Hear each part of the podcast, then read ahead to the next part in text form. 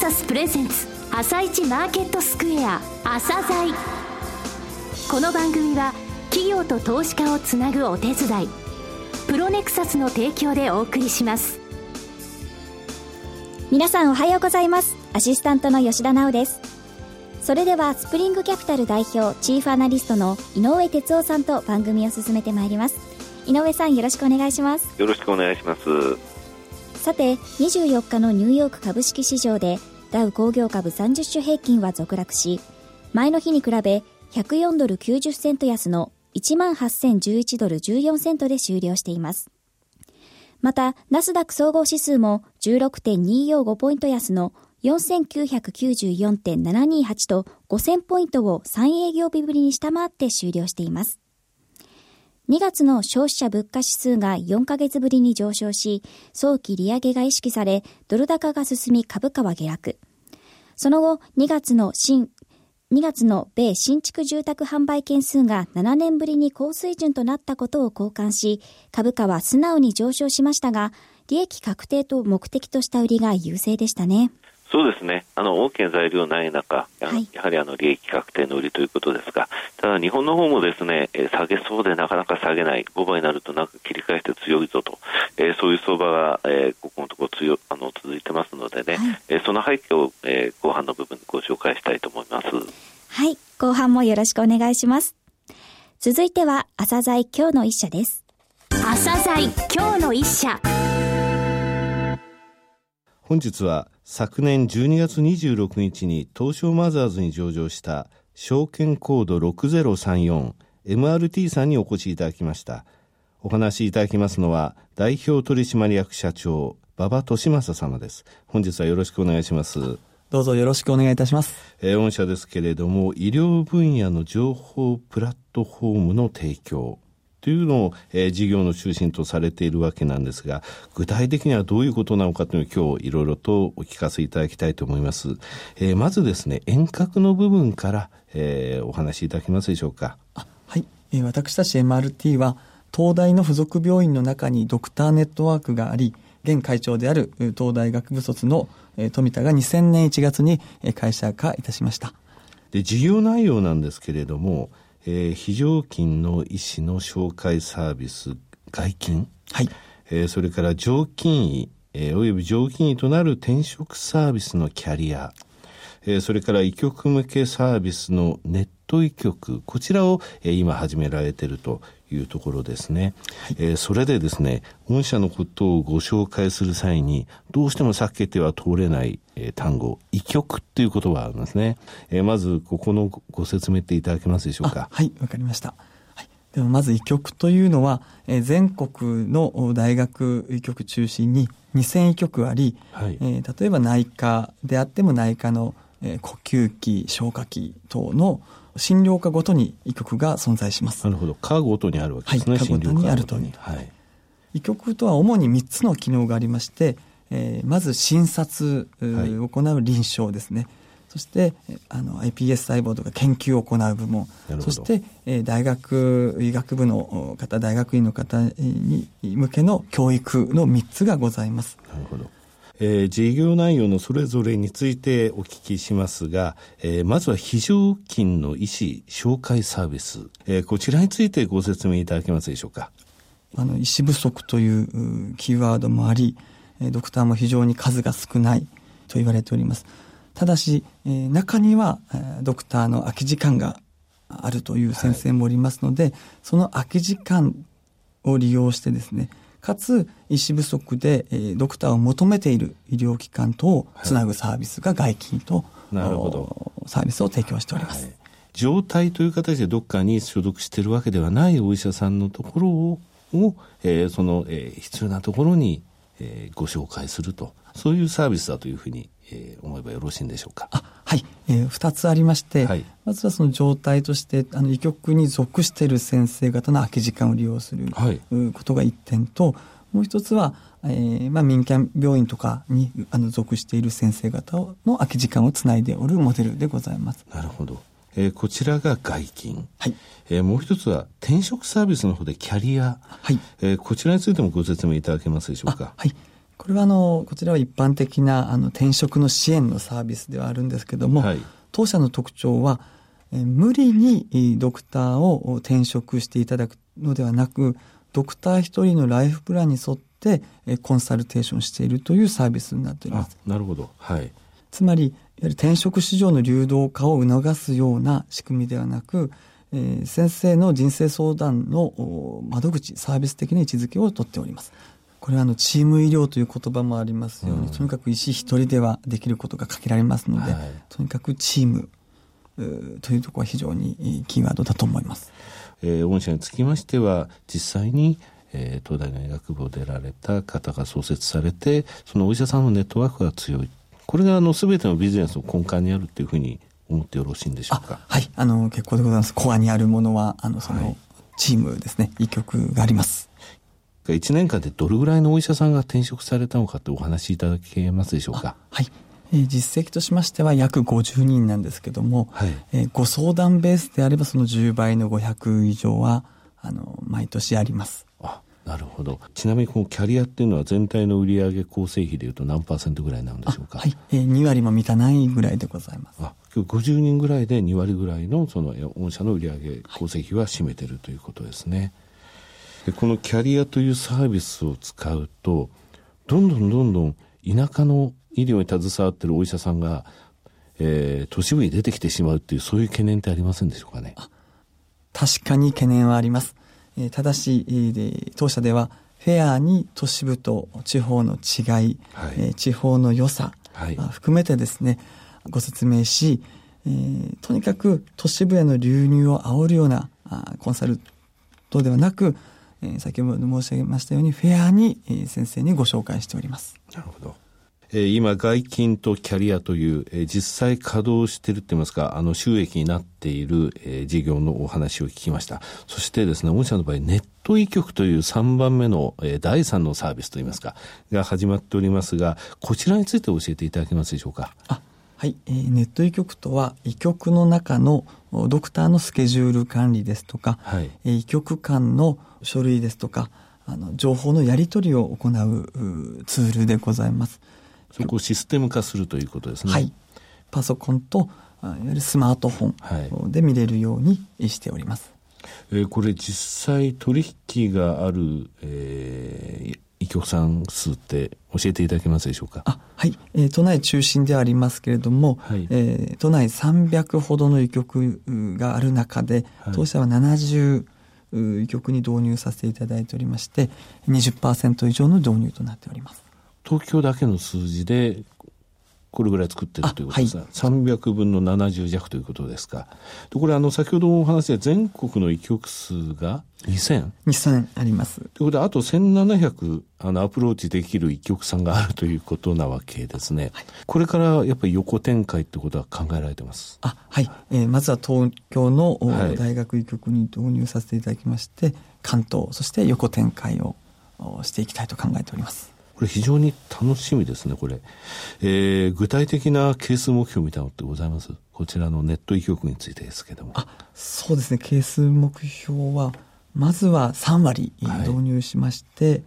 えー、都内の3割、ね、そうですね、都内の3割。はい、まあ、全体で、最終的には8割ぐらい導入すればですね、はい、あの、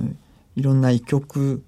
間、あの、別の大学間のなるほど、コミュニティとかいろんなことができると考えております。あそうしますとあの、えー、先ほどの、えー、外勤の、えー、お話の方外勤の方にも、えー、なんかもう一度フィードバックじゃないですけども活かせるようなそんな気もしますね。サービスの部分としましてはね。はい、まさにあの元々の医局のお仕事の受け皿となっておりますのが、当社の外勤サービスで、はい、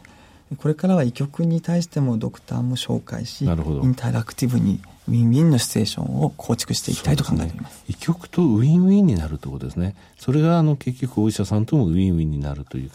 形になるということですね。はい。ひいては患者様のためになると考えております。そ、ね,、こは何よりも一番大切なところでございますね。えー、今後の成長戦略についてお話しいただけますでしょうか？成長戦略は3つございまして、まずは、はい、え現在の外勤サービス1都3県の中心のモデルでございますが、これを全国に展開できるようにいたしたいと。はい実は3月3日にですね、名古屋支店をオープンしてございます。はい。それからあの順次各地域に出店をしていきたいと考えております。なるほど。二つ目はネット医局のサービスでございまして、こちらの大学医局向けのグループウェアを横展開で導入数を増やしていきたいと。三つ目は最後になりますが、コンシューマー向けサービス。私どももともと、小足源はドクターとドクターをつなぐ。はいドクターと医療機関をつなぐ、はい、えー、ドクターと医局をつなぐ、えー、つまりつなぐドクター、えー、をつなぐモデルでございますので、これからは、えー、患者様のためにですね、まずはウェブで、えー、つなぎ、そしてリアルにつないでいきたいと考えております。なるほど。今のお話というのは B2C の部分にも入っていくということですね。となりますと、まあ、いろんな情報ってあると思うんですけどね、はい、お医者さんとか病院の、えーえこの病院はこういう科があってとかそういった情報も含めて最後のシーンのところに働きかけるサービスをいずれ展開したいと、はい、そういうふうに考えられているというふうに、えー、考えてよろしいでしょうか。はい。えー、私は幼い頃、えー、小児喘息にかかっておりました。はい、その際母親からですね、あの、いろんな医療機関、いろんな先生をご紹介していただいたんですけども、治らなかったというのがあります。私どもその患者というのはどこの医療機関に行っていいかどこのお医者さんに行っていいか、うんうん、とにかくわからない、はい、つまり情報の非対称性が、はい、あすごくある。そうですね、まあ、どんな業界もあると思うんですけど、うん、特に医療はあると考えておりましてそれをですね私もあのこの MRT サービスを始めた時からですねなんとかドクターと患者さんの情報をつなぎたいというのがありましてあのそういったあの意味でも困っている患者様のためにですねそうですね。病院や医療あのお医者さんをつなげたいと考えております、えー、最後になりましたけれども、えー、リスナーに向けて一言お願いします。はい、えー、私はたちは MRT は、えー、医療という特殊な業界を行っておりますすべ、えー、て医療というのは患者様あってのドクターでもありますのでとにかく、精神誠意、誠実にしっかりとした、えー、サービス、仕組みを作ってまいりたいと考えております。馬場様、どうもありがとうございました。今日の一社、MRT でした。さらに MRT について井上さんにお話しいただきます。はい。MRT さんですけどもね、外勤医師のはあの紹介サービス外勤、えー、それからお医者さんの、えーまあ、転職といいますかね、えー、それのサービスであるキャリア、そしてネット医局、えー、この3つのサービスなんですけれどもね、あの、一曲っていうものはご紹介がありましたが、この良い部分、悪い部分、高と在の部分が今、あの、非常にですね、問題になっております。問題といいますか、えー、みんなが認知し始めてます。えー、その際ですね、この問題っていうのは、あの、非常に大きな問題で、えー、ただし、えー、なかなかそれを、えー、話す人もいなかったと。えー、問題を定義して、えー、そしてみんなで考えなくてはいけない問題に石を投じたという会社だと思ってます。えー、お話の中にありました情報の非対称性、こちらのところを打ち破る、えー、そのためにですね、この会社が、えー、今、えー、旗を上げたということですね。あの、非常にあの、えー、これからの展開というものを期待してます、この会社につきましては。はい、わかりました。それでは一旦お知らせです。企業ディスクロージャー IR 実務支援の専門会社プロネクサス上場企業のおよそ6割2200社をクライアントに持つ。これはアジア証券印刷の時代から信頼と実績を積み重ねてきたからこそ。さらにプロネクサスが目指すのは企業と投資家をつなぎ日本の株式市場を活性化させることです。プロネクサス私たちは個人投資家の皆さんを応援します。井上哲夫今日のストラテジー。それでは井上さん、後半もよろしくお願いします。はい。あの、先週ですね、ちょっと駆け足でご説明したんですが、はい、やはりあの、外国人もものすごいですね、今の日本の完成相場、完成というのは、えー、官民の官ですね、はい、えー、どちらかというと需給がねじ曲げられているのではないかという、えー、イメージがあるんですが、ここのところ数字でもう少しきちんと説明します。えー、まず GPIF、こちらが、えー、日本の株式を25%まで引き上げるぞと、えー、海外の株式についても同じ率ですね、えー、それが大きな起点となった、えー、10月末の、えー、お話です、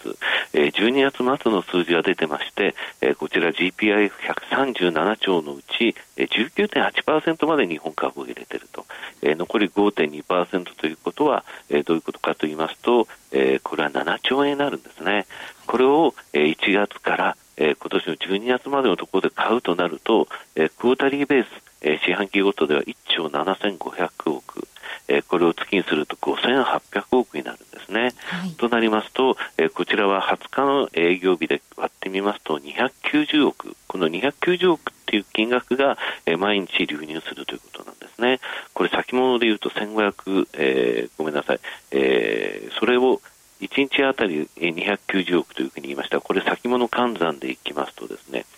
えこれは、えー、1500枚ぐらいになってしまうわけなんですね、はい、えー、そうすると1時間あたり250枚も出てくるということで、えー、片やですね日銀の ETF 買いがあるわけなんですよ、はい、これ日銀の ETF 買いというのは相場がちょっと落ちてるときに5番出てくるんですがこれはここのところ352億円出てるんですね。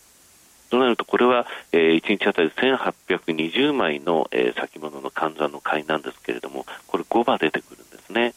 先ほど言いました GPIF が先物換算1500枚。これは全場5場、えー、2回に分けて出て、えー、日銀の ETF1820 枚が5場出ると考えますとですね、えー、これは、えー、全場のところでは750枚、5場は2570枚、つまり3倍以上出てくるということなんですね。となると1時間で850枚も、え先物の、えラージの買いが出てくる。というので、え非常にですね、え外国人も、え5倍になってなかなか、え相場が下げないということを言ってるわけなんですね。はい、えこれですね、現物の金額先ほど290億と、え640 352億と申し上げましたが、合わせますと642億なんですね。週にしますと3210億円。えー、大体ですね、19で週に2000億円を超えると指数に大きな影響を与えてくるんですね。ですので、え今、日本株を買うこの完成と言われる部分だけでも、え週3000億円ぐらいの、え買いがあると。そのことが非常に相場に大きな影響を与えると与えているということなんですね。はい、えー、このほか、えー、国家公務員、えー、共済とか地方公務員共済、私学教職員共済、合わせて30兆円あるんですが、こちらにつきましても日本株これから組み入れていくというふうに、えー、宣言しましたので、はい、この30兆円の、えー、例えば15%でも4.5兆円ですよね。25%入れたら7.5兆円、えー、どんどんですね、えー、こういう公的なお金が入ってくる流れが続いてます。はい。井上さん、今日もありがとうございました。はい、ありがとうございました。そしてお知らせがあります。今回の放送をもちまして、朝鮮アシスタントを私、吉田直は卒業することとなりました。えー、日々動く経済を通して、日本だけでなく海外にも目を向けるようになり、えー、番組を担当する前の私と比べると、随分と視野が広がったように思います。えー、朝鮮で学んだことを糧に、今後も頑張っていきたいと思います。リスナーの皆さん、そして井上さん、本当にありがとうございました。ありがとうございました。井上さんは来週もよろしくお願いします。この後は東京市場の寄り付きです。朝鮮この番組は企業と投資家をつなぐお手伝いプロネクサスの提供でお送りしました。